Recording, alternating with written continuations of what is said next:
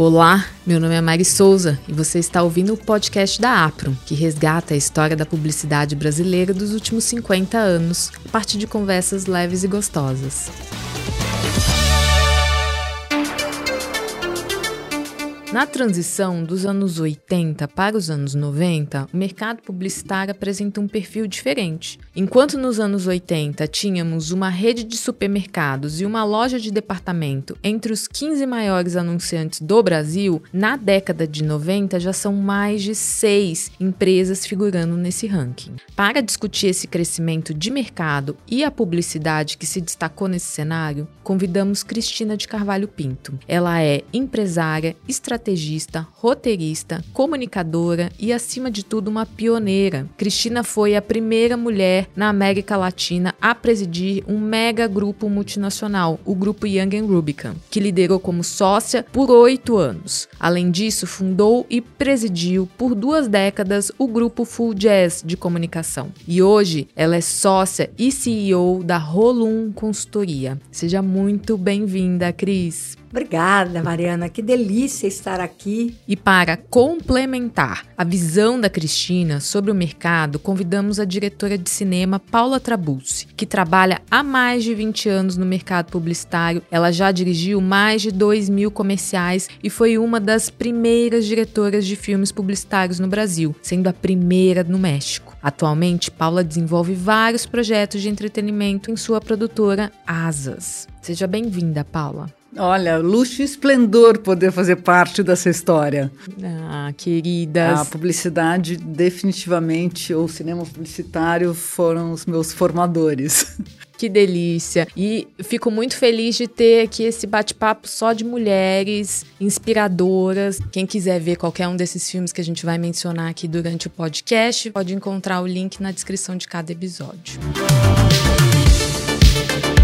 esse é o momento que queremos conhecer um pouco mais da jornada de vocês. Então vou começar com você, Cris. Você começou como, com 17 anos como redatora. É isso mesmo? E nunca deixei de ser. Quando eu tinha uns 15, 16 anos, eu entrei numa angústia terrível. E eu estava nessa angústia se eu ia ser então escritora, bailarina ou pianista, quando um dos meus irmãos falou o seguinte: bailarina, tal, pianista, escritora, o que, que você quer mais? Eu falei: eu quero ser livre, eu quero sair da casa dos pais, eu quero ir para São Paulo e eu quero trabalhar e me manter. Ele falou: então, olha, lamento te informar, eu acho que assim, na largada não vai ser com essas três. Então, por que, que você não faz um negócio? Ó, eu tenho um aluno que soltou na classe, chamou lá, levantou a mão e falou para todo mundo: meu pai está buscando candidatos a estágio na área de redação. Ele falou assim: por que, que você não vai? Parece que esse mundo aí dos publicitários, você vai ter que escrever, por exemplo, se você quiser ser redatora. Parece que eles fazem filme, quem sabe você vai aproveitar um pouco dos seus conhecimentos de música música. Então vai lá e faz uma entrevista. Eu fui para tal entrevista com o presidente da agência, a agência se chamava PA Nascimento. Cheguei uma hora atrasada. Ah, eu tinha já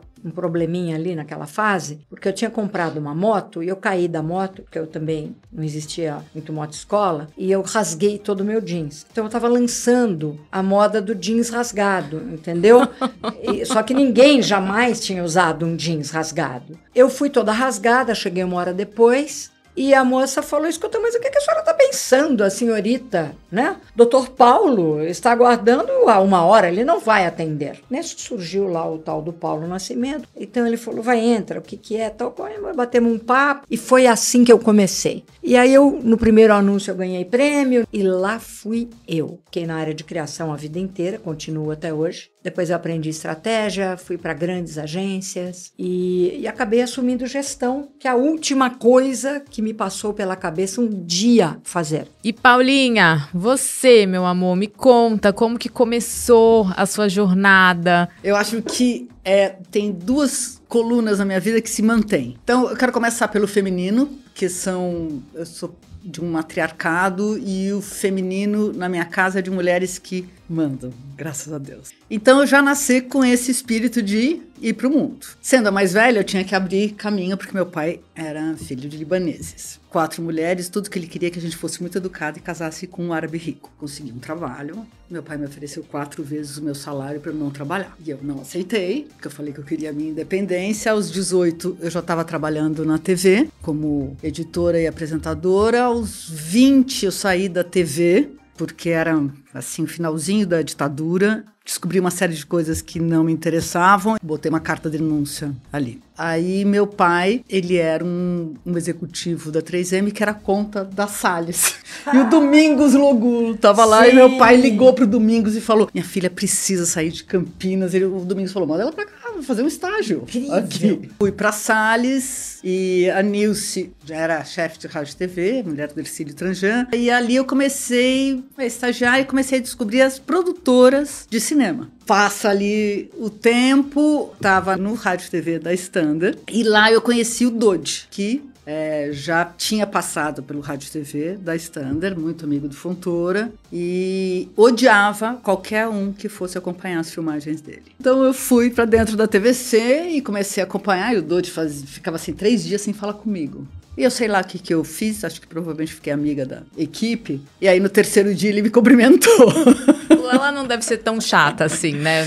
Bom, anda mais um pouquinho, eu virei assistente do Dodge, foi a minha escola. Como assistente de direção, eu encontrava o Julinho Xavier, que só filmava em dois lugares, ou na Espiral Filmes ou dentro da TVC. E eu era responsável por cuidar do Julinho dentro da TVC. E já era, já tinha estourado com o meu primeiro sutiã O nessa Julinho época. já era o ápice do ápice. Do ápice, legal. Ele já era o mestre de todos. O Dodge fazia boana pro Julinho. E aí o Julinho fez meu mapa astral e falou: você tem que dirigir. Então, ainda naquela batida de que o mantra da mulherada se joga no penhasco, entendeu? Não tenha medo de se arriscar. Eu me lancei como diretora freelancer aos 22 anos de idade. Maravilhosa, maravilhosa. E seis meses depois eu fui contratada e, enfim, aí foi muito rápido. Então essas duas coisas, o feminino e essa coisa de ser arrojada, de se jogar, me levaram para esse lugar.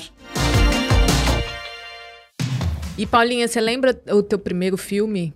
Olha, o primeiro filme que eu dirigi era uma coisa de um festival para América Latina. Agora, o primeiro que, sei lá, ganhou muito prêmio foi um filme que eu fiz para o Nizam de Dunkin' Donuts, que foi Bye Leão. Bye Love.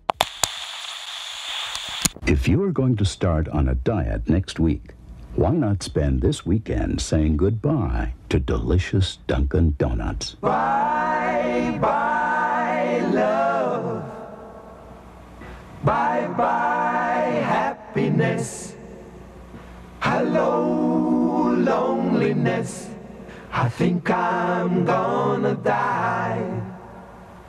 Bye bye love. If you're on a diet, you must be missing Dunkin' Donuts. But believe us, we miss you too. When you remember me,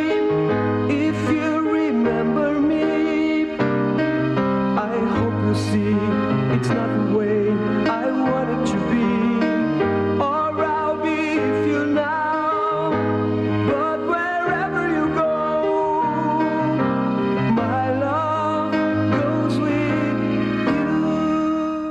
gente fez uma campanha à época e esse ganhou o Leão em Cannes em 92. Foi a primeira vez que eu fui para Cannes. A Rosa Jonas tinha acabado de me contratar e ela estava felicíssima porque eu ganhei prêmio. Amo essas histórias. Bom, Paula, eu queria puxar aqui também o- a sua relação com Dove, né? Que foi uma marca super importante na sua carreira. Dove foi uma surpresa na minha vida, porque naquela época a Standard, a Ogilvy, acho que já era a Ogilvy até, me chamou para fazer uma reunião com um cliente que eu não podia saber o nome, que eu não podia saber de que empresa era e nem de que produto era, mas ele precisava me entrevistar. Aí depois eu descobri que eles estavam entrevistando não sei quantos diretores. E eu entrei naquela sala de reunião com dois executivos, né, tal, me entrevistando e falando sobre o feminino. Falei, bom, tá falando do meu tema. Aí eu falei tudo que eu achava sobre o feminino à época e não tinha ideia para o que era. E aí depois eu descobri que a Unilever estava escolhendo quais os diretores que iam cuidar da marca por continente. E aí eles me elegeram como a diretora de Dove para América Latina. Muitos agradecimentos com Dove, porque Dove me catapultou internacionalmente. Do filme Fuga de Dove, né, que você ganhou o Grand Prix com esse filme.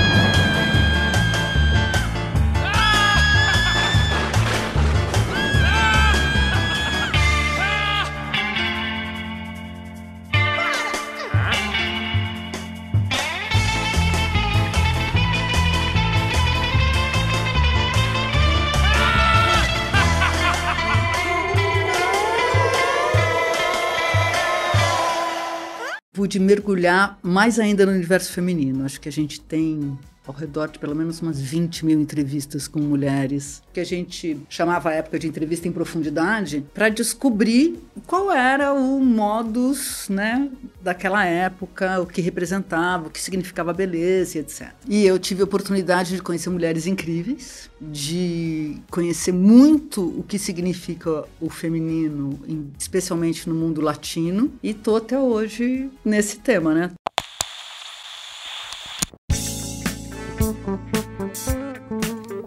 Faz bonita? Antes, eu era loirinha, timidazinha, mas é porque eu era meio feiosa. E aí, né, vai crescendo, vai mudando. E aí eu me achei. A primeira vez, assim mesmo, que eu tinge de vermelhão, todo mundo, Bárbara. Você não acredita. Ele não desbota, tá tudo igual, é a mesma tonalidade. Nossa, que ruiva! Ei, ruivona! Queria puxar da Cris. Qual campanha que marcou esse período aí da sua trajetória? Há muitas. Na época da Young Vodka, eu tive uma felicidade imensa de poder reunir uma- um time de craques inacreditável.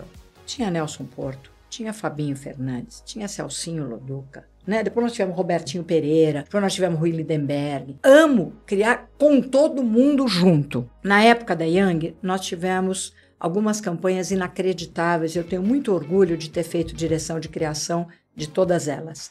Lada. Quem não vai se lembrar do lançamento da Lada no Brasil? Nós ganhamos todos os prêmios.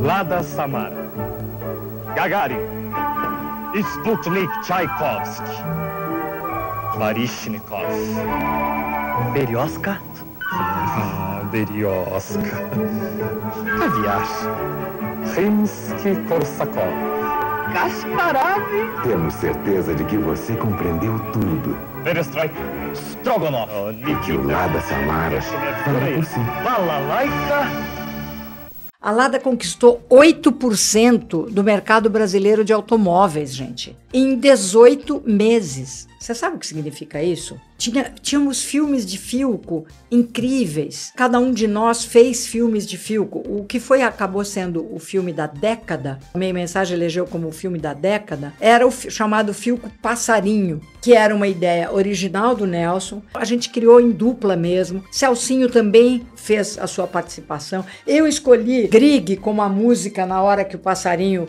clica. Você vê como vale a pena você estudar música?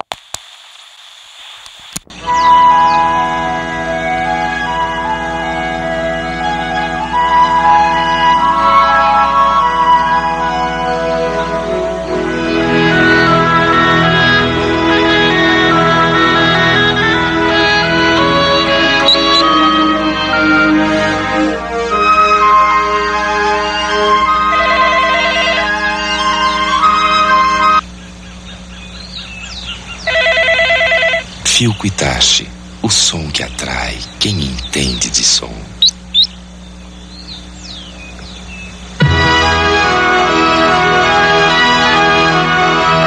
Ah, Bom, Colgate, nós chegamos a ganhar Leão, né? Também ideia original de Celcinho Loduca, que é o, o fizemos Ajax ganhar Leão em Cannes, só para você ter uma ideia. E aqui a gente começa no bloco Presença Indispensável.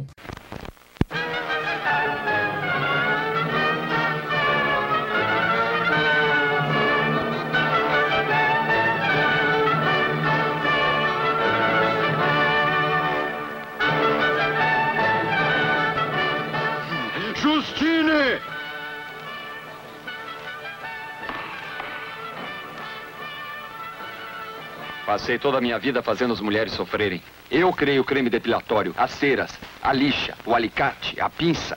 E agora me fazem isso. Veja só este aparelho. Não, não posso nem olhar. Ai. Depilador feminino Valita. O fim das torturas. O fim do Marquês de Sade.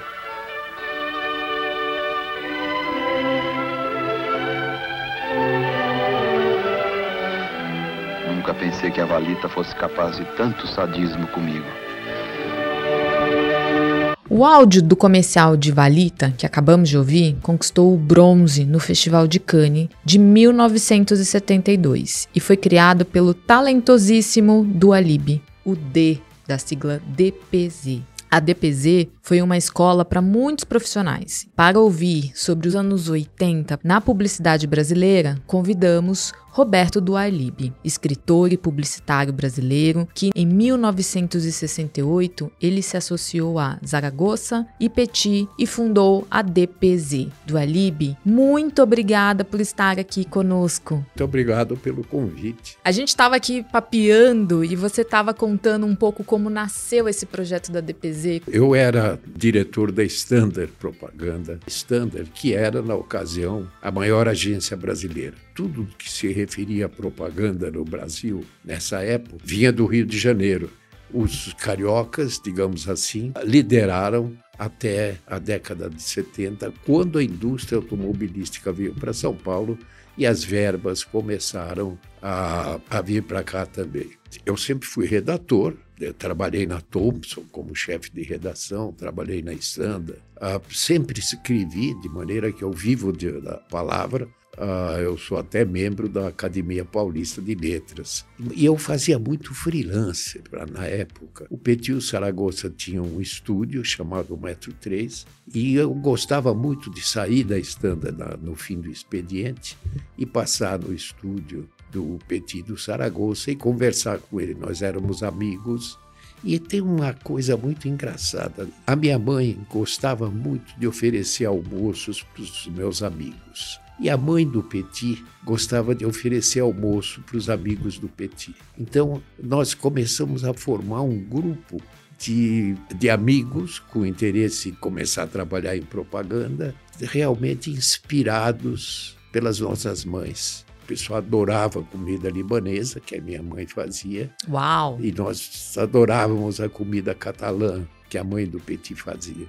É, esse é um detalhe que muito pouca gente sabe. Então, nós fomos unidos, na verdade, pela culinária. Que delícia! É uma realmente eu era o melhor salário da publicidade brasileira na Estanda, mas o que eu gostava de fazer era passar na Metro 3 e fazer uh, freelancer para o Petit para o Saragossa. Ai, que delícia! Então, o diretor da Metro 3 pediu demissão e o Saragossa começou a procurar alguém para substituí-lo. E me pediu que eu conhecia muita gente, que indicasse pessoas para aquele cargo. Comecei a procurar e cada um que eu indicava, o Petit e o Saragossa diziam: não, não, não, não nos demos bem. Até que o Saragossa falou: por que, que ao invés de procurar, você não, se, não vem para cá? Nós já estamos trabalhando tanto juntos e bem, eu fiquei mais ou menos tentado, mas para mim parecia muito mais uma piada. Aí eu fui para minha mulher e falei: Olha, Petit e Saragossa estão me convidando para assumir a Metro 3. Ela disse: Você não está feliz na Standard, né? Aí a minha mulher falou: Olha, nós temos economias suficientes para viver dois anos sem salário. Se não der certo, você volta a ser empregado. Então eu aceitei. Na Metro 3, nós resolvemos então transformá-la em agência. A minha experiência era de agência e eu continuava como redator. Eu diria que eu ensinei um pouco de propaganda para o Petit e para o Saragossa que eles eram fundamentalmente designers. Decidimos o nome, o pessoal não sabia nem como nos chamar. Tinha um cliente que nos chamava de Dupesa, não era Dupesa, era DPZ. Ela, o nome surgiu naturalmente. Todo mundo gozava. Esses três não vão se dar bem. E fizeram até um bolão para ver quanto tempo duraria a agência. Isso me contou Alex Pericinoto. Na UMAP, eles calcularam que nós brigaríamos em três meses. E a agência durou 46 anos, existe até hoje, e, no entanto, nós trabalhamos juntos, na mesma sala. Depois começamos cada um a ter a sua sala, e, finalmente, no prédio, cada um tem o seu andar. E vi que nós tínhamos uma filosofia de trabalho. A propaganda, a, sob influência das agências americanas, trabalhava com fórmulas então a propaganda era tudo muito igual. Uh, o nosso primeiro cliente foi a Fotótica. Nosso primeiro anúncio foram duas mãos, uh, uma passando dinheiro para outra, e o título era Suborno. Quer dizer, pela primeira vez a gente fez um anúncio que não dizia compre na Fotótica e ganhe um filme gratuito, que era a escola americana. Ela faria esse tipo de anúncio. Nós fizemos um anúncio que fazia o leitor pensar um pouco e saber que aquilo era uma pequena provocação no governo militar. Funcionou e nós vimos que havia um campo para propaganda mais inteligente, uma propaganda que fosse baseada numa verdade, mas que tivesse originalidade, bom gosto, porque o Petit e o Saragossa eram excelentes diretores de arte, uh, nós adotamos uma atitude rigorosamente ética. Com essa filosofia, nós enfrentamos o mundo. Que linda história. É, tem algum trabalho desse período aí dos anos 80, 70 que você lembra que foi muito emblemático? A própria Valita, que adotou um slogan que na época eu fiz, Valita Produtos Honestos. Foi a primeira vez que se usou um adjetivo como honesto para definir um produto.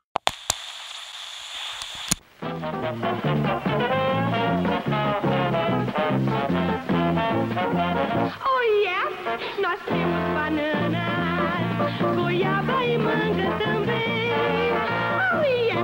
Nós temos bananas, temos pera, carangola, sapoti, jabuticaba, abacaxi, o caju amigo e o coco da Bahia. E valita também. Valita, produtos honestos. A criatividade é, é, é, sempre uma surpresa, é o novo, o diferente, o original. Mas eles, ela sempre tem uma semente no passado. E eu queria, antes de finalizar, que o senhor deixasse uma mensagem para os nossos ouvintes, para quem está ainda nesse mercado, para quem está começando. Eu diria o seguinte para os jovens: a nossa profissão é uma missão ela não é só para vender, ela tem como objetivo melhorar as pessoas. Nós fomos de uma época em que essa missão era maior ainda, porque era a transformação de uma sociedade rural numa sociedade urbana. Eu agradeço muito. As memórias enriquecem a gente, enriquecem as outras pessoas. Sem palavras. Então, e viva bem. que delícia tê-lo aqui. Ah, aqui agora a gente entra no, no bloco Vamos Lembrar, para não esquecer, resgatar aí na memória de vocês um comercial desse período que vocês acham marcante. Vou começar com quem? Com a diretora. É o primeiro sutiã, é uma coisa assim, uma obra-prima. De duas Julinho. mulheres. E do de Julinho. duas mulheres, claro, do Julinho, sensibilidade incrível do diretor, e de duas redatoras, a Camila e a Rose.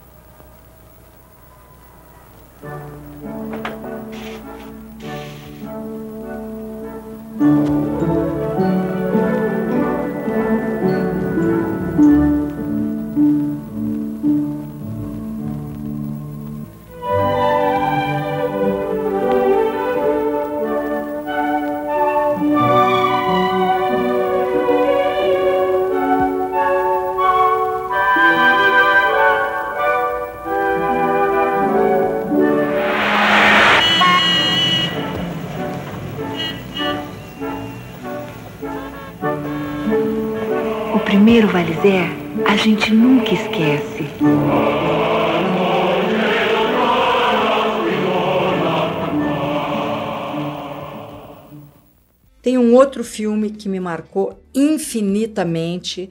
Eu considero talvez o filme mais impressionante para o meu gosto.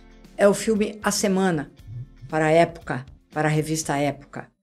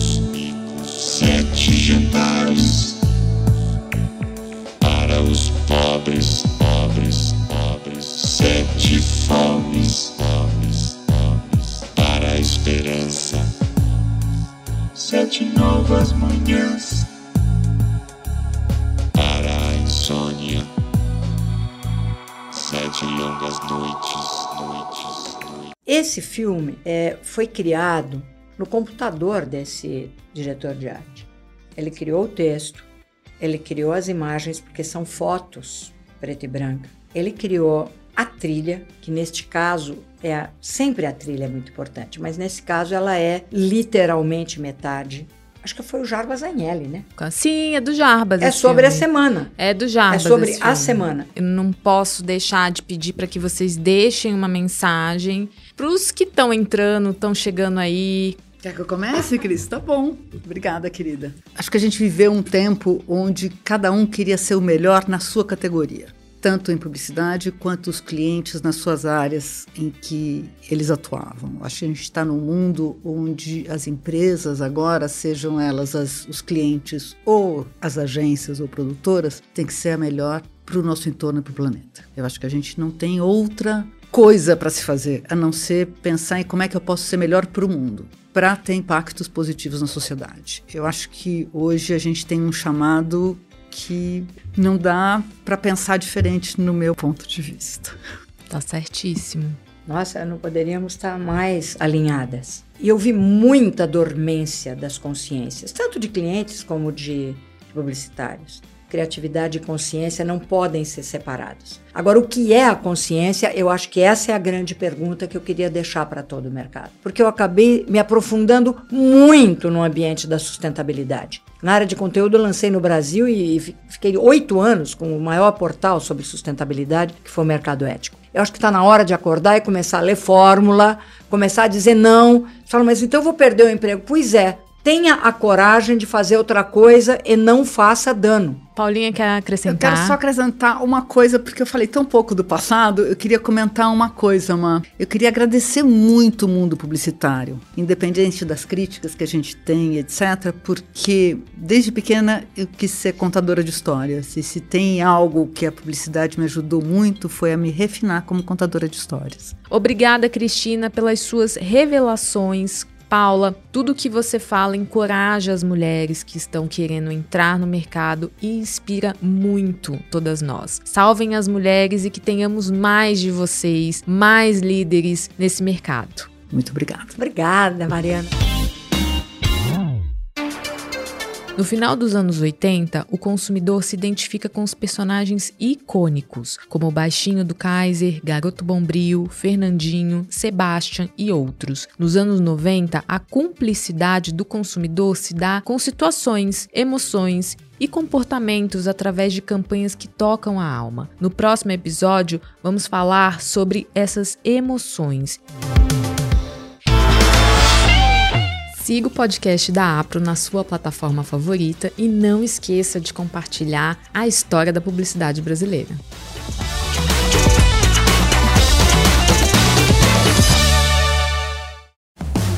Mais um episódio produzido por Edsmóvel Audio Network. Soluções criativas para o áudio digital e podcast.